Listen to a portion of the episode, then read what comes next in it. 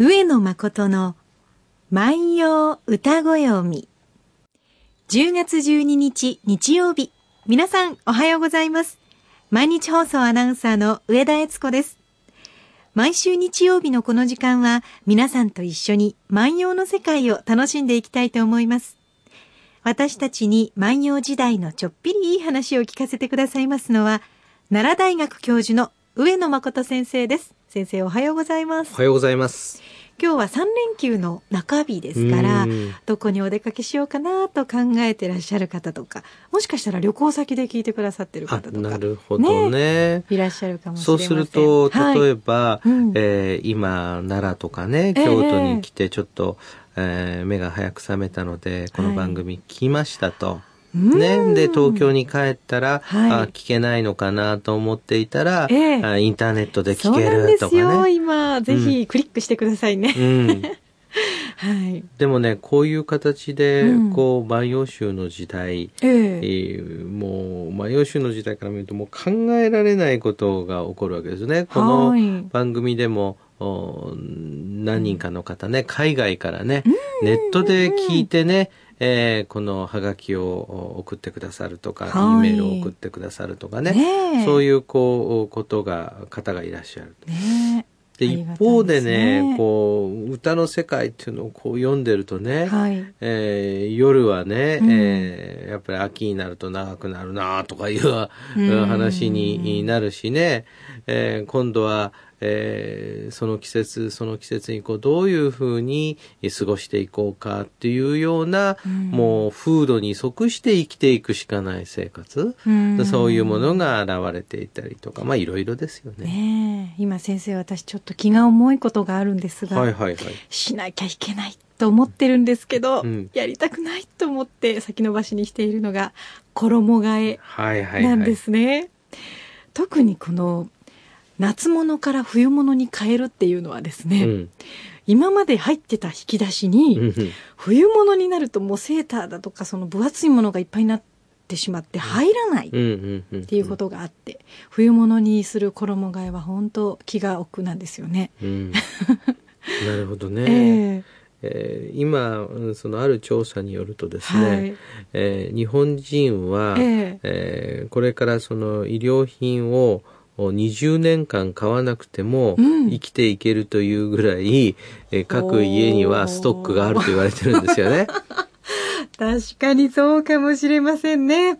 ウォークインクローゼットうんなんていうのは大抵の家に最近ついてますからね。うん歩いて入っていける洋服ダンスですもんね。うん、だからそういうことで言うと、ええでも日本人は、いや欲しいんですよ欲しいんですよ。まあ豊かになったんですね。豊かになったんですね。去年と流行りの形が違うんです。そうなんですよね。で僕もなんか見ててね、はい。まあ、あれ今ホットパンツっていうのかな、私ぐらいの年だと、ああ、ホットパンツ履いてる。ただし、はい。やっぱり私が見てた20年前とはやっぱり違っていてえね、えその、やっぱりそのホットパンツにブーツっていう組み合わせはね、うんまあ、あの20年前にはないですわ。ああ、そうですうんか。。やっぱりそれはね、なんかその、リバイバルといってもやっぱりどっか違うんですね。その昔のものを出してきて、なんとかなるかっていうとそういうものではない。今はホットパンツの下にレギンスっていうものを履くんですよ。それは何知ですか？ってます？いや、知らない知らない知らない。スパッツだとわかります？ああ、ちょっとだいたい前までは意味、スパッツ意味、わかるわかるあの。タイツ半分で切ったようなああ、わかったわかった。あれちょっと前までスパッツって言ってたんですけど、うん今年はレギンスって言うんですよ。うんというわけで、はい早く前押しに入りましょうって、もうだんだんだんだん僕ね、そういうことで言うと、でもね、あの、やっぱり、万葉の時代は衣替えってあったんですか？だんだんね、はい。その、万葉集をこう語って、学生さんに語っていくときにね、ええやっぱり自分のね、年が上がってきましたのでね、ええそのね、パッとこう言ったね、その冗談が通じなかったりすることがあったりね。で、やっぱりその、着るものの説明とかしなきゃいけない時あるでしょ？はいはいはいはいで、その流行とはこういうものですなんていう話をするときに、やっぱりそれがね、微妙にずれたりするんですよ。なるほどね。冗談にも解説がいるようになっちゃそういう時代になってきましたね。う。はい。それでね、ええ今日のええ取り上げる歌というのは、はいえーこの季節、んう秋は夜長になりましたと、はい。で、この歌ですね、うんなかなか難しい歌でして、ええ一体どういうシチュエーションなのか、うん。これ想像して考えるしかないんですね。はい。えーぬばたまの夜見し君を、うん。あくる明日、会わずまにして今ぞ悔しき。ぬばたまの夜見し君を、あくる明日、会わずまにして今ぞ悔しき。これ通訳していきましょうね。はい。ぬばたまの、これ先週も出てきました。えええー夜とか黒にかかる枕言葉ですから、うんえー夜見し君、夜見た君ということでありますよね。夜見た君をあくる明日ですから、えーそのお次の朝ですよね。翌朝ですよね。会わず間にしてとこう言ってます。これ、えー、会わず間にしての間っていうのはね、はい。えー、マニマニなんていう言い方の間と同じですから、はい。えー合わないまんまで、なんていう感じですね。うん合わないまんまで、えー今まで至っていると。で、これはね、はい。なんと悔しいことかと。ええうん、今ぞ悔しきって、今ぞ悔しきっていうのは、はい。なんで私は無理をしてですよ。無理をしてですよ。えー朝、あなたと会わなかったんだろう。うん。今になったら私はね、後悔していますよ。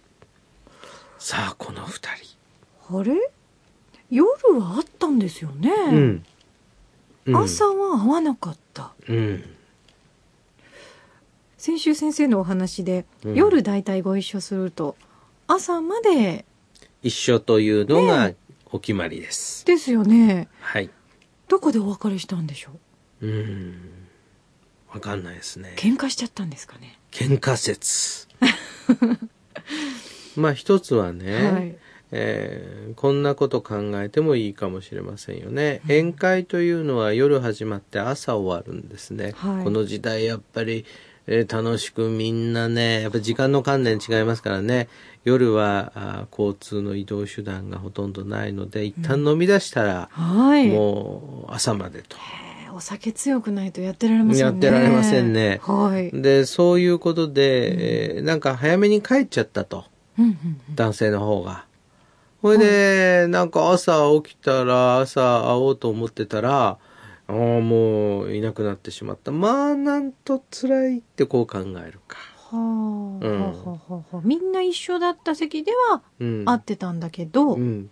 先に帰っちゃった帰っちゃった。はい帰っちゃった説。はいところがね、うん実を言うとそれは、うん、こう考えるのが良いと思います。実は種明かしをしますとね、おはい、えーこれは、うんあー佐野の音神の乙女という人が作った歌で、はい、えー送ったこの歌を送った相手は中富の阿蘇見やかもりという人なんですね。はいでやかもりという人は左遷ないしは流罪といううん非常にその困った理由で、えー二人が引き裂かれます。うんですからおそらくですね、えー夜うパッとお見てその朝にはもう流罪なら流罪、えー配置転換で、えーうんこれ、えーまあ一種の左遷ならば左遷でもう床されていた。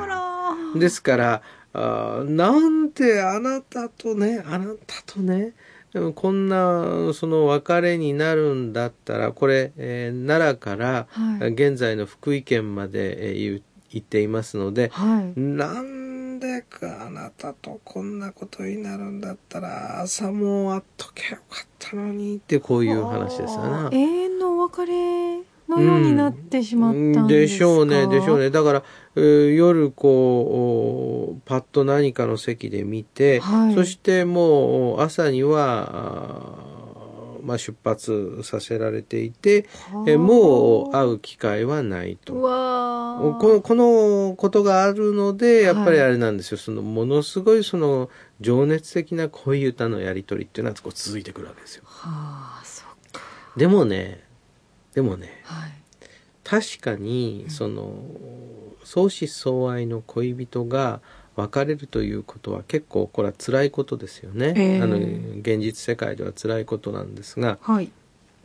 一方でね、うん。それこそがあの恋歌のまあ母体というかうね、んその恋歌っていう のははい。これね別れ歌なんですよだからみんなそのハッピーハッピーだったらこれはね うまくいかないんですよね。忍ぶ恋からん。いい歌が生まれる。そう。うん。でですからね、はい。こういうその別れないとありがたみがまずわからない、はい。切実感がない。うん。でもう一つはね手紙のやり取りをするからはい。表現が練れてくるんですね。うん。うん。確かにその何文字でも書いていいもつらつらつらつら書いていいっていうものじゃないですもんね。うん、31文字まあそうじゃないものもありますけど、うんそこに収めようと思って何回も書き直したりしてるんですかね。でしょうね、はい。でしかも会えないわけだから、はい。相手は自分の歌だけをうん信ずるしかないわけですよ。うん。でそうするとその別れている相手にどういう情報をうんどういうふうに伝えるかはい。そしたらねこんなこと考えましょうか中富のやかもりもうね流されちゃってね辛いな辛いなはいお手紙が届きました、はい。うん恋人の佐野の音神の乙女うん。のばたまの夜見しきみをあくる明日ずまにして今ぞ悔しきってこういうふうに書かれているうん。そうするとね、ああ別れた時はね、はいうん本当にそのこれが別れということになってしまうんだったら、うんもっともっとその一緒に語らっていたりとか、うん手を握っていたりとかそんなことができただろうに突然やってきた別れだったからこうなったんだなっていうことを、うん。うん。そ、の別れた先のはい。その現在の福井県でうん。思い出す、うん。こんなことになるでしょうね。これでもまたねその何年か経って、うん。このお二人はまた恋人同士になるっていうことがあるんですか？うん、これ一体このカップルがどうなったかっていうのは、はい。えー万葉集の表も裏も見たんですが これよくわかんないんだよね。よね。よくわかんないんだけれども、はいこれ考えてみるとね、えうーんスナップ写真えで、うん。それから先のことっていうのははい。その時点ではわからないわけです。よ、うんうんうんうん。今この素敵な感情も素敵な関係もここに残しておきたいって思って写真撮りますもんね。そうそうそう。はいはいはい。でその翌日ひょっとすると喧嘩しちゃって別れるかもしれない。まあそうですようん。ね、でもねそういうようになんか人間っていうのは、はそのとどめぬもの。でうん。これを仏教で言えば無常ということになりますがそういうものであるがゆえに時を刻んでいく。いうん。だから写真を撮る。でもね写真の技術がない時はねはい。その歌で記憶していく以外ないわけです。あの時はこんなの歌ったよな。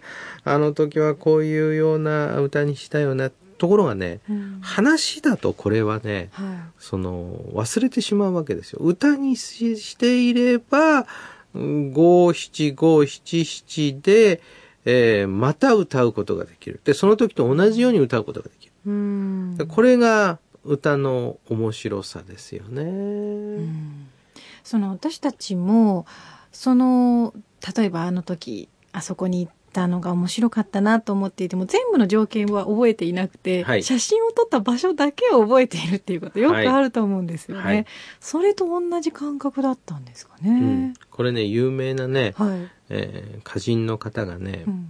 こういうふうなこと言ってるんですね。はいあの上野先生ねいい歌作ろういい歌作ろうと思ってるからできないんですよと。うん。でなぜかというといい歌を作ろうと思うとはい。考える、うん。そうするとたくさん作ることができない。はい。でもね歌を上手くなるコツっていうのはね、ええ。たくさん作った方がいいんですって。ほとにかくもう、とにかく、その思ったのをどんどんどんどんどんどん歌にしていくと。はいはい、で、その中からいいやつをピックアップした方が絶対歌が上手くなるって、その先生の説なの。うんうんうんで、その先生は何というふうに言ったかっていうと、はい。うん、あんまり、その、いい歌を作ろうと思わずに、うん。えー一種のね、日記を書くような気分で、その歌を残していったら、あの時はこんなだったなとかうね。ん。うん、例えばね、毎年よ、彼岸の入りの寒いのは、ってお母さんが言ったら、はい。毎年よ、彼岸の入りの寒いのはっていう風におー俳句を作っちゃう、できちゃう。ね。まあ、そんな気持ちで、例えばこれは俳句ですけれども、うんうん。作っていけばいいと。で、そうするとね、うん、私自身ね、はい。うん、確かにこの二人、えー中富の遊びやかもりと、ええ。佐野の音神の乙女は、あーまあ不幸にしてですね、うん。引き裂かれてしまったけれども、万葉集の牧野十五にこれだけたくさんの恋歌、うん。しかもその交わしたね、うん、おそらくその書簡で交わしたんでしょう。そういうものが残っているっていうのはこれがすごいと思いますよね。本。当ですね、うん。その一瞬の気持ちを永遠にしてしまえたんですね、うん、この二人は。この二人は。は。あ。で今私たちね、はい、はあこの二人で別れ際の時にね、うん。その今日は最後だからって言って、えー語り合って別れたんじゃなくって、これは突然だったんだなっていうのが分かるわけですよね。うん。でしかもねそのしばらく経って別れてみみて時間が経った後にね今となったら悔しいねっていうふうに思ったってことも分かるわけですよ。はいはいはい、うでもね、そのその先二人がどうなったかっていうのはこれは書かれてないですよ。うん。うんこれがだから余計難しい。に気になりますよね。気になる気になる。そこは二人しか知らないんですね。そこは二人しか知らない。ねそれがまたロマンチックですね。だからね、はい。これあの、現在ね、ん。その一生懸命えー歌を作って活動しているそえのえ歌人のお歌集などが送られてきますよ。はいでそうするとね、あ、この恋はどうなったんだろう、この時の食事はどんな人食べたんだろうと、こう思いますよ。はいでもね、それはわ教えてくれないです。そうですねうん内緒もいっぱいある内緒もいっぱいでも万葉集も内緒いっぱいあります。えーそんなことを思いながら聞いてください。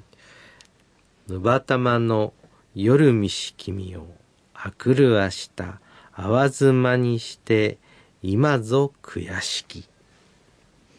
ぬばたまの夜見たあなたをあくる明日会わないままで別れてしまった。なんと悔しいこと。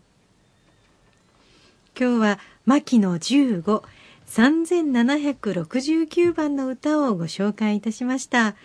さあ皆様はこの歌をどんな風に考えられますか？また上野先生宛にメッセージを頂戴したいと思います。宛先です。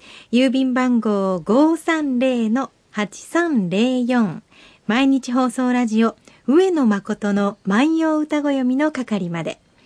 メールアドレスは歌子読みアットマーク mbs1179.com です。それではまた来週お会いしましょう。さよなら。さよなら。